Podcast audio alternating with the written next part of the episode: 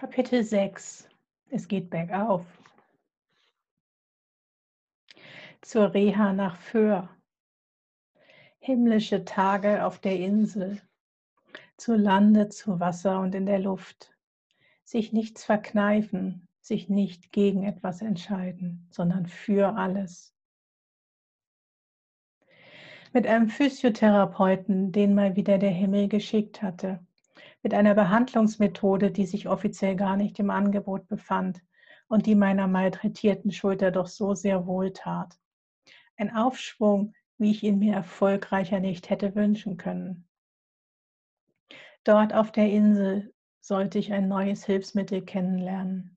Für mich, für mein Leben. Schon immer war ich gerne im Meer geschwommen. Doch jetzt im Mai wollte die Nordsee einfach nicht warm werden. Ich hingegen war mir sicher, ich wollte nicht wieder nach Hause, ohne wenigstens einmal im Meer gewesen zu sein. Mein erstes Bad nahm ich dementsprechend bei offiziellen 11 Grad Wassertemperatur. Ich genoss es, nicht nur einmal. Ich spürte mich, ich spürte ein im Moment sein, wie es mich vorher nur das Motorradfahren hatte erahnen lassen. Nun war das Wasser das Hilfsmittel. Im kalten Meer war ich ganz bei mir, frei von Denken, einfach nur fühlen und genießen, ohne Ängste, ohne Erinnerungen, ohne Vergangenheit, ohne Sorgen, ohne Zukunft. Kaltes Meerwasser, das dafür keinen Raum ließ. Ich erlebte ein Leben lernen im Meer. Noch weitere drei Wochen durfte ich das mich spüren im Meer in diesem Jahr genießen. Alle Möglichkeiten zur Unterstützung meiner Genesung ausnutzend, hatte ich von der Krankenkasse eine Kur genehmigt bekommen. Auch diese führte mich später im Jahr an und in die Nordsee. Ein weiteres extrem positives Erleben, das ich mit Föhr verbinde, ist der Abschied von Dauerschmerz und Schmerztabletten nach mehr als 16 Monaten endlich schmerzfrei. Ein Zustand, den ich seit diesem Moment so sehr wertschätze wie nie zuvor. Doch nur die Schmerzmittel konnte ich absetzen. Von den Antidepressiva kam ich einfach nicht los. Das vorübergehende Absetzen im Jahr zuvor hatte nur einige Monate funktioniert. Zu sehr fühlte sich der Weg ohne sie noch schwankend an. Zu sehr lasteten der Stress der Unfallbewältigung, das deutlich reduzierte Einkommen, die Versuche einer Annäherung an meine Eltern, auf mein Leben. Noch immer vernahm ich ein unterschwelliges Drängen, mein Leben beenden zu wollen. Unvermittelt kam es manchmal hoch, ohne Auslöser im Außen.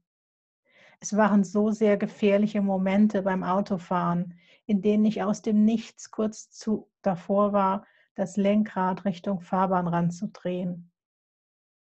Sei es der Betonpfeiler, der lockte, oder die niedrigen Leitplanken auf einer Brücke. Innere Impulse, die ich einfach nicht los wurde.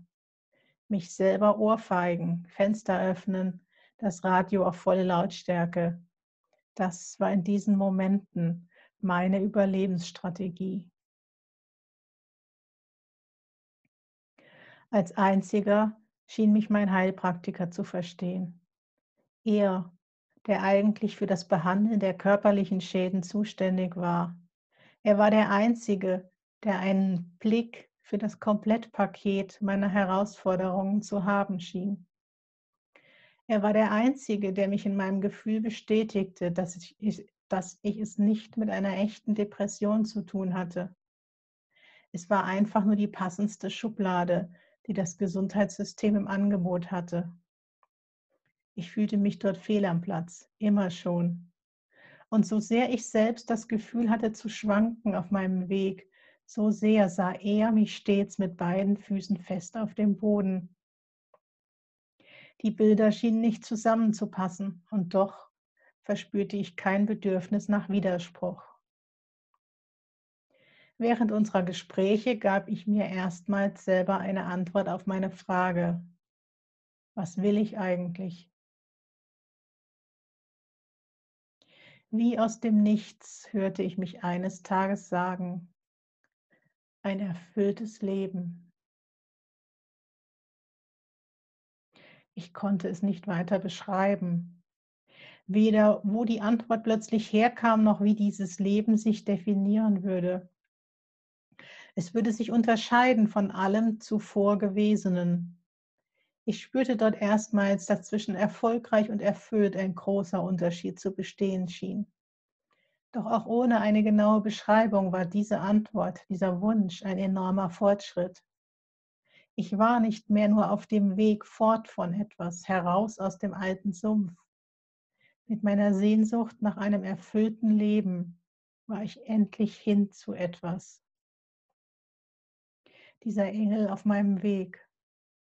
Er war lange Zeit der Einzige, der mich beständig darin unterstützt hatte, meinen ganz eigenen Weg zu finden.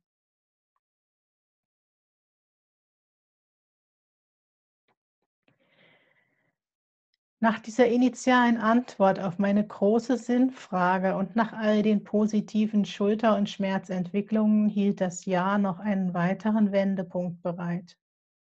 Trotz Tabletten schlug die Depression erneut zu. Eine letzte graue Wolke, diese bleierne Schwere, eine Energielosigkeit, die mich in Bewegungen verharren ließ weil die Denkkraft nicht ausreichte. Ein Gehirn, das dem Muskel nicht den Impuls zur Bewegung schicken konnte, weil die Wolke zu grau war und zu schwer. Und das trotz Tabletten.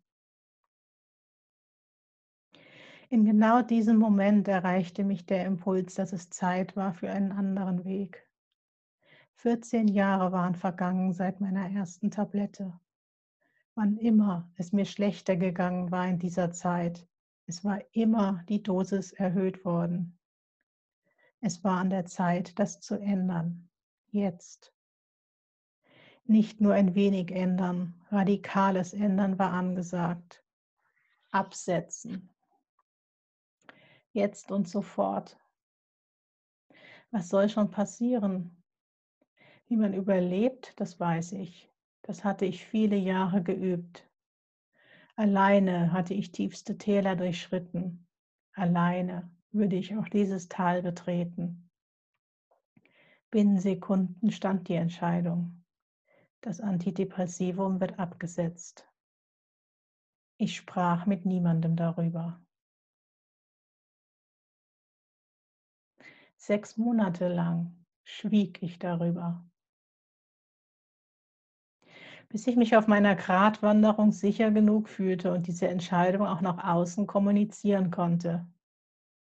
Das kann ja nichts werden, hörte ich als erste Reaktion von ärztlicher Seite. Hat man Ärzten denn nie gelehrt, wie kraftvoll Worte sind? Wie gut, dass in mir eine Rebellin wohnt, die dies als Ansporn nahm. Jetzt erst recht. Und wie gut, dass der wunderbarste Physiotherapeut der Welt so war, wie er war und mich immer sein ließ. Nachdem die Anzahl unserer Termine schon dreistellig geworden war, wusste ich sicher, dass ich dort einfach sein durfte. In jeglicher Stimmung, stumm oder redend. Auch Tränen waren stets erlaubt. Eine wunderbare Gabe, die er besitzt, neben seinen helfenden Händen. Nur deshalb war es möglich gewesen. Nur deshalb hatte ich trotz bleierner Schwere das Haus für unsere wöchentlichen Termine verlassen. So sehr grau war die Wolke gewesen, dass ich früher in ähnlichen Situationen nur noch menschenscheu die Sofaecke bewohnt hätte. In diesem Moment hatte ich mich aufraffen können, in dem Wissen, dass ich dort auch schweigend depressiv willkommen war. Und nur deshalb war diese Erfahrung möglich gewesen. Am Trainingsgerät in der Bewegung einfach innezuhalten, weil gerade gar nichts mehr ging.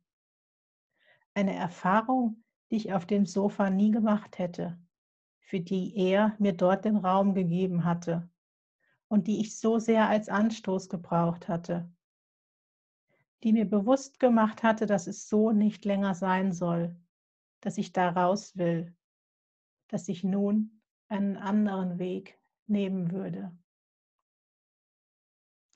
Ewige, grenzenlose Dankbarkeit verbindet mich mit diesem Menschen, der mich einfach nur sein ließ.